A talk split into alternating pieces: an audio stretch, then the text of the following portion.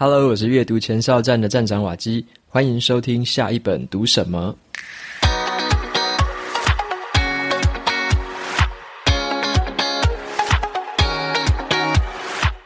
今天我想要跟大家分享的这本书，它的书名叫做《让写作成为自我精进的武器》。哦，那这是我最近蛮喜欢的一本书，然后我也觉得之后我有机会应该也会再读第二遍、第三遍。那么在聊这本书之前，我想说先问大家几个问题哦。那第一个问题是，你知不知道现在职场上最关键的隐藏技能是什么呢？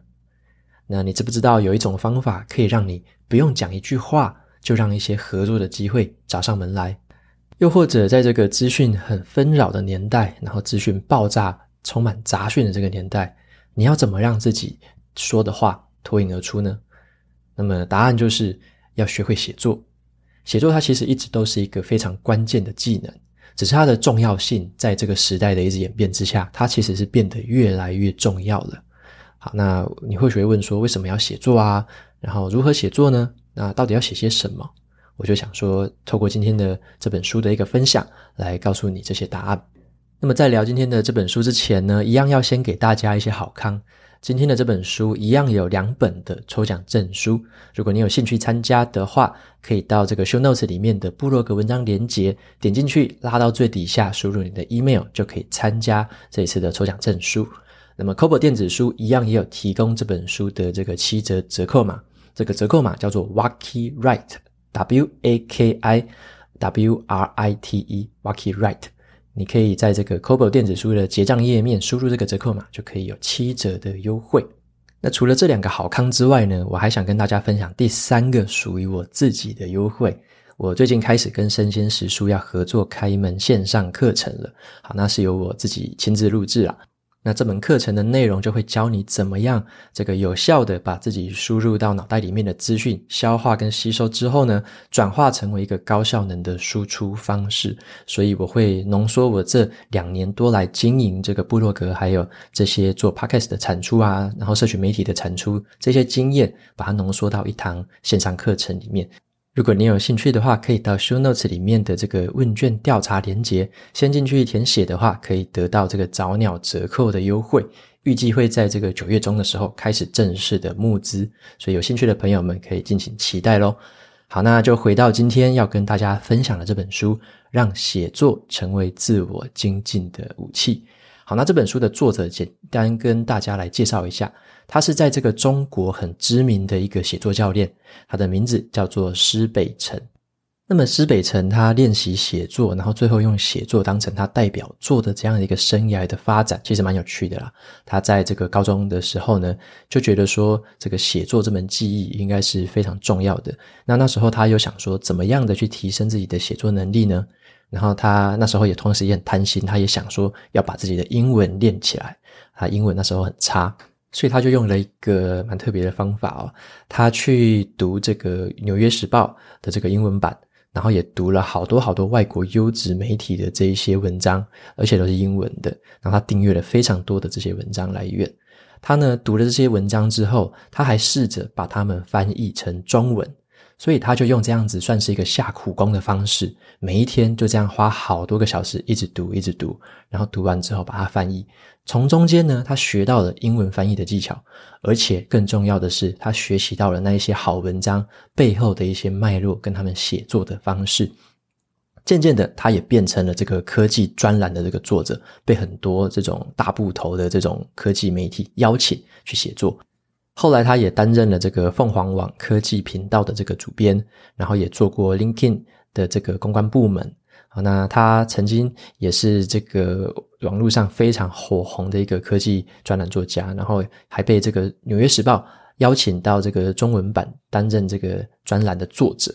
那很很有趣啊！你看他从一开始，这个他是帮《纽约时报》做这个英文翻译文章的这个工作，结果后来呢，竟然变成了这个《纽约时报》中文版的主编。好，在一路上的一个变化的过程，在书里面他有很详细的分享。那么他后来把这个写作的整个经验啊，跟他这个写作的心法整理成一个线下的一个写作课程。好像就叫做施北辰的这个写作训练营。好，那他就是搭配了非常多的这个学员的教育的经验，而且他都是很多面对面的一些私人教育的一些经验，他把这些东西整理起来。然后呢，整理成这本书里面，所以这本书就是他这个写作的一个过程的一个算是回顾，然后整理，以及呢他在写作的这个训练营里面怎么样教这些学生，然后用什么样的心法跟心态来教他们的。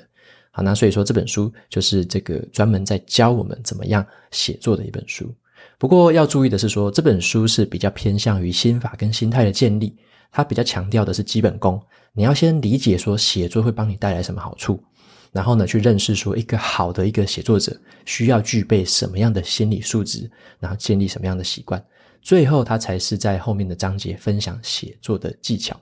所以呢，如果你对写作还没有说很深刻的认识，然后你也还不知道说写作到底有什么好处，为什么要写，那这本书是一个非常好的起点，它算是一个扎稳马步的一个非常好的开始。但是如果你已经开始写了，然后已经有了一些技巧、一些技法，你想要读更多的一些这个技巧跟框架的话，那这本书可能就没有那么适合你。它不是一个工具书，它是一个建立写作心态的书。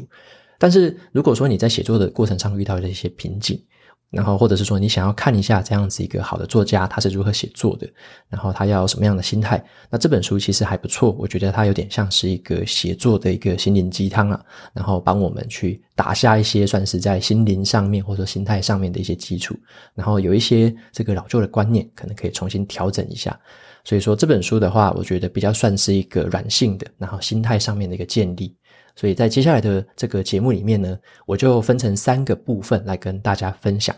首先就是为什么我们要写作？哦，写作到底有什么好处？那再来的话就是，那到底该如何写作呢？那有哪些写作的这个习惯需要去培养的？那么最后就是，那到底要写些什么？如果真的要开始写的话，有什么东西是可以写的？所以今天会分成这三个部分来分别跟大家说明这本书里面的一些重点。那么，首先第一个部分是我们究竟为什么要写作呢？写作会给我们带来什么好处吗？好，那这边我会分成三个重点来说明。第一个重点是，写作其实在无形之间可以帮你行销自己。作者他就在书里面说了一句话，他说：“把我们自己行销出去，其实是每个人一辈子都在做的事情。”你可以回想看看，你当时假设说你在求职找工作的时候。你在写履历上面做的自我介绍，其实就是在行销自己的这个经验跟职场能力嘛。那么另外一种是，你可能向上级啊去提案，说你要可能争取个预算好了，你提的这个企划是什么？你就是在行销自己的这个策划能力。那你如果说你在写一封信啊给隔壁的部门，你要写给他们一个会议的记录，还有我们两个部门要代办的事项，那你其实就是在行销自己的这个跨部门合作的能力。所以我们其实没有意识到说。我们时时刻刻都在行销自己，而且很可能都是用写文字写作的方式在行销自己。我们可能只是没有注意到而已。那么有一个这个戏骨的创业公司叫做三十七 Signal，三七 Signal 这家公司的一个创办人呢，他曾经分享过了说，他要如何去挑选在某一个职位上面最适合的人选。他说了一句话，他说：“如果我要招募，那我就招募那一个写作写的最厉害的。”他为什么会说这句话？他说：“因为一个很优秀的写作者，他会有很清晰的思路，而且他们懂得去表达和沟通，把自己想要跟大家沟通的这个思想传达出来，让这件事情容易的被理解。而且呢，好的写作者也会站在读者的立场去想事情。所以，无论是这个职场上面，你是管理阶层啊，或者说你是在做行销的。”你在做城市开发，或者说你是一个设计师，其实写作的能力跟技巧是非常的重要的。你可以想想看，刚刚我讲的那些特质，也就是每一个雇主想要在这个他要找的人上面看到的特征嘛。那所以说，透过写作呢，你可以去培养自己这个增进自己思考的一个能力，而且也可以把自己想法的这个脉络理清得更清楚，然后把它写在文字之上。让别人从看你的这个文章、看你的文字就知道说你这个人在想什么，所以这个是无形之间在行销你的一个好处。那么写作还有第二个好处，这个好处就是它是一个属于内向人的这个社交利器。好，那什么是这个内向人的社交利器？就是我曾经有听过一个说法了，身为一个内向者呢，拥有的最好武器其实就是写作。包含我自己也是属于比较内向的，在这个跟人与人的这个直接面对面的谈话，有时候是稍微比较笨拙一点，或者说比较没有那么在行。那可能像现在这这个自言自语可能还 OK，但是在这个外面跟人家要这个侃侃而谈是比较没有那么内行的。好，那所以说这个作者他在这句话就讲了这样子，他说呢，好的文章自己会走路，对于内向的人来说，这是最好不过的社交方式。好，那他就进一步的在说明说，为什么这个写作是对内向人的一个很好的武器。他说呢，内向的人通常啊，很容易被别人认为是一个自我中心，然后很孤僻又不爱交际的。但是事实上呢，内向性格的人呢，往往能更聚焦于他们自己内在的世界，而且有更强的感受还有反应的能力。然后呢，这反而能够帮助内向的人更好的去理解外部的世界。所以，这种内向人在旁人看起来好像是缺点的东西，反而在写作的时候可以发挥他的优势。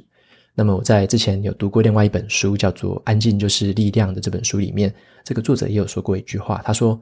内向的人就是听得多，讲得少，而且他们比较容易从写作，而不是从对话中去表达自己的意思。”所以，这个就让我觉得很有趣啊，就是内向的人其实很适合写作。那就是你在一个人安静的时候，然后也不用说花太多的能量，就自己在脑袋里面去构思、去思考，然后把你阅读到的资讯去回想、整理之后，然后写成一篇文章。那所以说，内向的人其实他们呢，就是真的没有那么喜欢冲突，或者说这种公开的这种聊天，他们不太喜欢那样子就去瞎扯淡啊、讲笑话什么的。但是内向的人是比较喜欢有意义的讨论的。所以写出一篇好的文章，他不但会自己走路，而且他还会帮内向的人讲话。所以作者才说这个是内向人最好的一个社交利器。好，那写作还有第三个好处，为什么要写作？是因为写作就是一个自我精进的武器。那这也是这本书的书名嘛。作者是这么说的啦，就是我们身处的这个环境会决定你是一个什么样的人，就有点像是说，当你开始要真正学习写作，开始在写的时候呢。你会强迫自己把自己沉浸在一个持续去精进的环境里面，因为你一开始一定是不怎么会写的，写的不怎么好。但是呢，作者他就用他自己的经验告诉我们嘛，他一开始虽然也不会写，英文也没有特别好，但是他就看那些很优质的资讯来源，像是《纽约时报》和《纽约客》这种高品质的英文媒体，然后透过这样一篇又一篇的去翻译，然后去拆解这些文章，提升了英文的实力，也提升了自己撰写科技文章的基础。那也造成他后来踏上写作专家的这条路，所以他也在书里面开玩笑说，他自己是那个群体里面最差劲的人。啊，就是说他在写作的时候啊，他所看的东西都是比他还厉害的一些来源。所以他就是从写作的新手出发，是群体里面最差的人，时时刻刻都向优秀的人去学习，持续的去精进自己。所以，一个好的一个写作者，他会开始让自己沉浸在一些比自己知识啊，还有视野更宽广、更高层次的一个环境里面，这样才能不断的让自己进步，持续的写出好的文章。那么，我认为写文章还有一个好处，就是为什么这是一个很好的自我精进武器？比起这个看影片啊、听东西来说，看文章其实是一个更好的一个享受。为什么我会这么想？就是文章本身它的资讯含量非常的充沛，而且你很容易的可以去重复的阅读，而且你很好的去拆解它，很好的去算是你如果说模拟模仿它的话，你也是非常好做的。你也可以照着写写看。那么，如果说是像影片啊，或者说像听音频的话，稍微就没有那么容易，你很难去一直重复，一直重复，你重复的效率没有这么好。那么，你要照着做的门槛也比较高，你可能还要录音设备啊，录影设备。那如果说写文章的话，或者说你从文章开始下手，是一个比较低的门槛。嗯，不过呢，这个可能是我个人的看法啦，我会觉得说这样子看文章啊，然后你可以重复读，这样子其实比较有效率。那有些人他可能是比较擅长说，我听影音的方式就可以学习得很好，那这也是 OK 的，就是每个人有不同的学习模式嘛，那可能就是要找到自己的学习模式。那只是对我来说，写作是一个的确可以帮我自己持续自我精进的一个武器。好，那再来的话，第二个部分就跟大家分享一下，那该如何去写作呢？啊，这本书里面有讲了一些些的写作的一些方法跟技巧。那作者他在这本书里面其实就只用了一个写作的技巧，这个技巧就叫做万能写作法。那他就说，这个万能写作法是可以以一挡百的。你学会了这个技巧之后，你以后所有的文章都可以用这个模式来写。那这个技巧是这样子的：万能写作法其实它就讲的是一个三个步骤的写作流程，分别是第一个要写出你的观点，第二个是写出案例，那第三个就是做出总结。那么第一个观点是说，你要去找一些有价值导向的这个主要观点，讲出你的价值观，讲出你的主观论点，或者说你也可以去描述一些比较客观的事实，可能是描述一个研究数据或描述一个你客观看到的事情。那这个就是第一个部分，观点。写了观点之后，第二个你就可以进入到引用案例的这个部分。那么案例你就可以挑选任何自己的故事、别人的故事，或者说你看到的一些研究实验啊，或者说一些这个新闻的资讯、研究的数据，来辅助说明你刚刚说的观点。那辅助完之后呢，最后再做出一次总结，回顾一下你刚刚要讲的观点的主题，然后你就用一句话或一个段落去总结这段落的这个核心。那这样子三个东西组合在一起，就是一个写作的万能框架的一个模组。那你可以用这样的一个写作的模组扩展开来，可能三个模组组合在一起就是一篇长的文章。那么可能九个这个模组组合在一起就是一篇超级长破千字的文章。所以说，这个万能写作法是一个蛮好用的一个方式，就是观点、案例加这个总结三个部分合在一起，就可以成为一个不错的段落。那很多的段落合在一起就是一篇文章。所以说，你善用这种万能写作法的话，你就可以把你要任何想要表达的观点，用这个模式包装起来，然后让人家很好的理解。所以作者他就说，这个写作之道其实很简单，大道至简。好，写作之道，大道至简。掌握这样的方法，你就可以在很多不同的场景里面去无限的排列组合的运用。所以这也是这本书唯一的一个写作技巧，或者说写作框架。那如果你想要再看更多的写作技巧跟框架，那可能就要看一下别本书。那别本书其实也是这样子一个模组的延伸应用。你无论是不同的框架，其实那些框架里面都还是会包含了很多的万能写作法。所以这本书算是教你一个最基本、最起步，但也是最万用、核心的一个写作方法。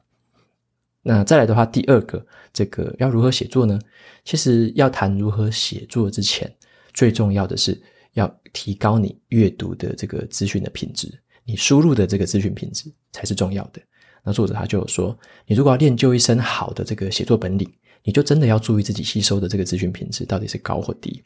那么有一句话是这样说的啦，就是你其实就是你自己吃进去的东西。就是谈吃东西的时候，我们如果说很常吃那种高油啊、高盐、高糖的食物，那你就会养成一个不健康的身体嘛，你就变成你吃进去的东西。你吃不健康的，你就变成不健康的人。那当然，对吃的话，我们其实会有一点点的警觉嘛。我们都知道什么叫做不健康的东西。那但是我们大脑到底对自己在大脑上面吃进去的东西有没有同样程度的关注呢？你对于你大脑吸收的东西有没有去注意一下？那这个就很有趣了。作者他就说，我们常常很注意我们自己去买的食材啊，买的食物到底健不健康，然后去买那些有机的食材都要付出很高昂的成本。但是大家会怎么做？可是，在阅读很顶级的这种精神粮食，却不一定要付出很高昂的代价，可能几块钱，或者每个月几块钱，你就可以订阅到一些很好的这种包装杂志。但是我们却没有那么注意，我们很注意身体的健康，但是有时候却没有注意大脑的健康。像我之前在读另外一本书的时候，就有看过一句话，这句话一直跟着我到现在。那句话就是说，吸收少量优质的东西，通常会比吸收大量劣质的东西来得好。就像是你如果读新闻哈，如果都是读那种八卦小报，或者说那种农场文章，然后那种骗你点进去的那种标题式的那种钓，就是标题钓饵的那种文章，看多了，其实你看再多文章都是属于劣质的资讯，它不会对你的这个脑袋里面的资讯含量或者说涵养把它提高。那你看再多，其实也没有什么用。反而是呢，有一些比较优质的资讯来源，像是外国人很常听到的这种《纽约时报》，或者说这种《华尔街日报》这种比较优质，但是需要付费的这种媒体来源，反而呢是很高质的这样子的一个文章内容。然后你看这样的优质文章内容，才可以让你的大脑吸收更好的一些资讯。所以，就像我在这个科技业也常常听到一句话嘛，就是叫做 “garbage in, garbage out”，就是垃圾进去，垃圾出来。就是说，如果一个人他总是吸收这种劣质的，或者说很廉价的资讯来源的话，那你写出来的东西其实也不可能多好。所以说，我们真的要很谨慎的去挑选自己吸收资讯的来源，帮自己营造出一个很高品质的资讯环境。一个很好的写作者，他一定要先有很好的输入，才有可能有更好的输出。那么再来，作者还有分享一个说，写作的时候到底要如何写，他就提醒了一个重点：写作的时候，你必须绝对对自己诚实，啊，你也要对你的读者诚实。那在这本书里面就有这么一句话，作者他说了，让我印象深刻。他说：“读者他不需要你完美，但是他需要你诚实。”那这个也让我回想起了，就是之前自己在一开始练习写作的时候，通常都会怀疑自己啊，就是对自我有很多的质疑，怕说我写的东西会不会被人家嘲笑太浅薄啊，然后会不会嘲笑太无知？原来你那些都不知道，然后想着想着就有点像是不想写了，我不想不想暴露自己的无知，不想让大家知道说哦，其实我有很多的缺陷，不完美，然后有什么东西不认识的。一开始是有这样的想法，所以我在一开始的文章。哦，有的时候可能就是有些东西我就没有写，就是读的不懂，或者说里面的东西我没有很完整的观点，我就没有写。但是后来我发现这样子其实不太健康，因为我把那些东西都避开之后，都写一些我知道的，那其实有点可惜。反而在后来，我就强迫了自己开始去写一些我自己虽然说没有那么清楚，但我也会在文章里面坦诚说，我这个地方还没有很清楚，我之后可能还会透过什么方法再去研究，再去涉猎更多这个资讯，让我自己再搞得更懂一些，或者是说我自己可能一开始的这样子建立的一些写作习惯啊，或者说生活习惯也没有说很完美，但是我也是会在文章里面开始讲说我哪边做得不好，那要怎么样的改进，所以尽可能的让自己。的这一些不完美的地方可以暴露出来，那这样子的话，其实对自己很诚实，那你对你的读者也会很诚实，这样子其实是比较好的一个正向循环。那么作者他也用一个比较心理层面的一个角度来分析说，我们之所以不敢诚实的，其实会有一个主要的原因，就是因为害怕别人看到自己的缺点之后会看不起，而且看不上自己。但是这种对于内心的这种害怕，其实就是对人家的不信任嘛。因为一个作者如果不敢诚实的话，那就等于是你不信任自己的读者。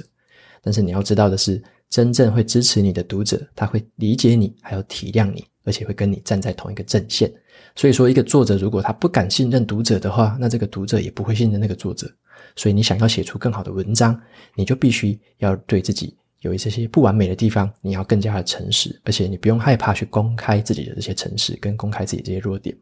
好，那以上呢，就是这三个如何写作的一些心法，还有一些技巧。那再来最后一个部分了，就是那如果你要写的话，你可以开始写一些什么东西呢？那作者他就有提供了几个建议，他建议我们要总是去做笔记，好，要做笔记，勤劳的去做。那么他说他在训练写作的时候啊，他给学员的一个最重要的经验有两个，第一个就是要找到你这个行业里面最好的资料，而且努力的去挖掘。第二个就是一定要做笔记，把你看到的所有东西、听到的、读到的、想到的，全部都记录下来。而且，如果最好的话，你把这些写下来的东西分享出来，他的这些文章就会自己走路，就跟上面说的这个道理是很类似的。那么，作者他也有分享说，他一开始写笔记的方式是纸本笔记，那后来又转成完全的电子笔记，那再后来他就转成电子加纸本，但是在最后最近的时候，他又把它转成了全部的纸本笔记。所以说，他认为任何对他有帮助的、他感兴趣的，在未来的写作题材会用到的，他全部都会完全记录下来。只是呢，很可惜的是说，他在书里面说了很多这样的东西，可是却比较少分享说他到底很具体的做笔记方法是什么。所以这个部分是我觉得比较可惜，我没有读到的。那我在读的时候也一直怀疑说，真正。这个他把做笔记的方式全部变成完全纸本是好的吗？因为完全纸本你要搜寻的话是不太好搜寻的。像我自己是用 Notion 这个数位笔记本在做一些笔记，那我也用纸本这个子弹笔记，但是我是这两个搭配使用，这两个都有同时用。那我要找东西的话，用 Notion 是比较好找。那么，在这个写作，如果说用纸本去写文字的话，是可以激发我自己脑袋里面的灵感。所以我自己是两个都使用。我还没有说很理解说作者到底他说的这个完全纸本的方式是怎么做的。所以我之后也会有兴趣，我可能会再去找找看其他厉害的作家，他们是怎么用纸本的方式在做笔记，怎么样建档的。这也是我非常感兴趣的题目之一。之后如果有这个研究好的话，我也会再跟大家分享。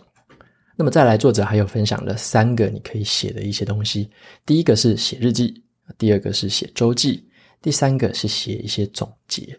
那么这三个东西都是你可以开始来练习写作的一个很好的一个方式。像是写日记啊，他认为最好的时段就是每天早上醒来的时候就开始写，可能写半小时也可以，一小时也可以。早上醒来的时候写，因为每个早上醒来的时候都是这个心情处于最清空的一个状态，完全重新开始。那我自己也是一样的，我也是早上的时候会写蛮多东西的。像是作者他就建议说，你可以在早上的这个日记可以做两件事情啊。第一个是你可能写前一天发生的事情。然后在这一天冷静的思考，早上醒来之后去回想一下昨天啊发生的事情，用一个比较中立的立场去看待这些事情，然后去回就是去反思、去反省。那你可以将过去的一些宝贵的经验再转成第二个，写一下今天的计划。你今天一开始的时候你要做什么，你就可以帮今天做好准备、做好规划。那这样子是写日记的一个好处，你可以用这个方式就开始练习自己的写作。那第二个是，你可以写一些这个每一个礼拜写这个复盘的一个周记。好，复盘是这样子，就是重复去盘点嘛。那重复盘点一下自己这一周到底发生了哪些事情，然后有哪些东西对自己是重要的，对未来有帮助的，把那些东西留下来。那对自己不重要的笔记、不重要的东西就把它扔掉吧。所以这个每一周复盘也是可以让你用写作的方式去盘点一下自己那一周在想什么，也方便你在日后的时候再回来看一下自己当初到底在想什么。那这个也是很有趣的，像我写子弹笔记也是，以前我可能写很多废话，或者说写很多当天的心情，但是后来就回顾，后来回去回去翻，就是哦，原来那时候我在想这些事情，原来那时候我有这样的想法，但后来又变成了怎么样，就可以看到自己以前的思考，就是在纸上浮出来，非常的好玩。好，那再来第三个，就是要对尝试对很多的事情去做出你自己的总结。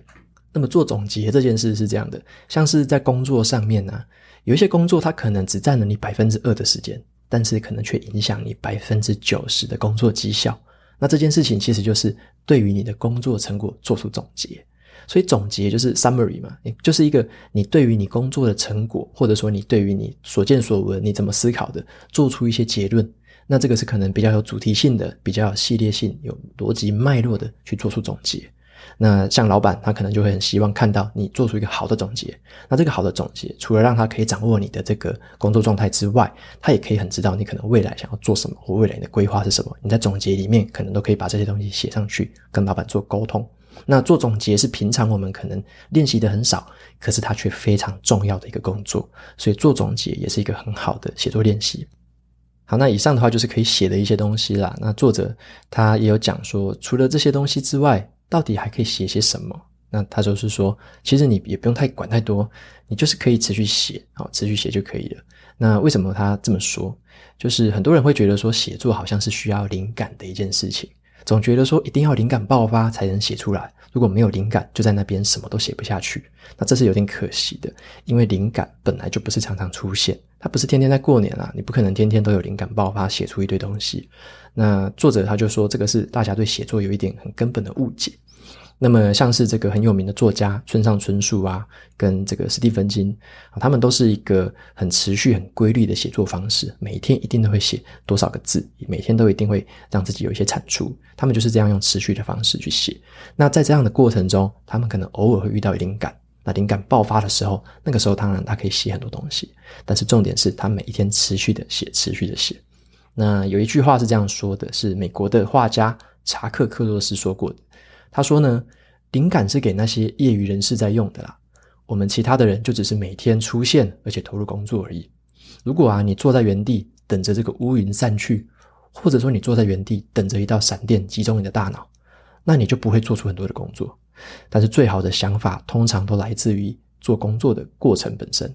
所以你真的不要相信灵感，不要期待一个这种不会天天哦凭空出现的东西。反而是你如果真的在练习写作，要开始写。写作这个本身就是一个习惯的一个过程，你一定要养成这样的习惯，让自己可以在任何的时候，或者说每一个日子里面，都有一个时段固定的可以去写作。那你要养成这个写作的习惯，还要注意一件事情：你要写的这个内容一定要够简单，够可以执行。你不要说一开始就想要让自己写五百字、一千字的文章，那个太累了。你要让自己可以在即使你状况最差的一天，你都可以写。无论你今天是比较累啊，或者说今天精神比较好，你都可以去写的话，那这样的习惯才是可以养成的。所以，如果想要养成习惯的朋友，可以去参考两本书，我很推荐的，一个是《原子习惯》，那第二个是《弹性习惯》。好，那这两本书我觉得都蛮有用的，你可以去参考一下，怎么样去建立起自己的习惯，让自己在写作的过程中可以持续的去进行下去。好，那所以说写作的重点就不是去凭灵感的爆发，而是要建立起一个规律可以维持写作习惯的方式。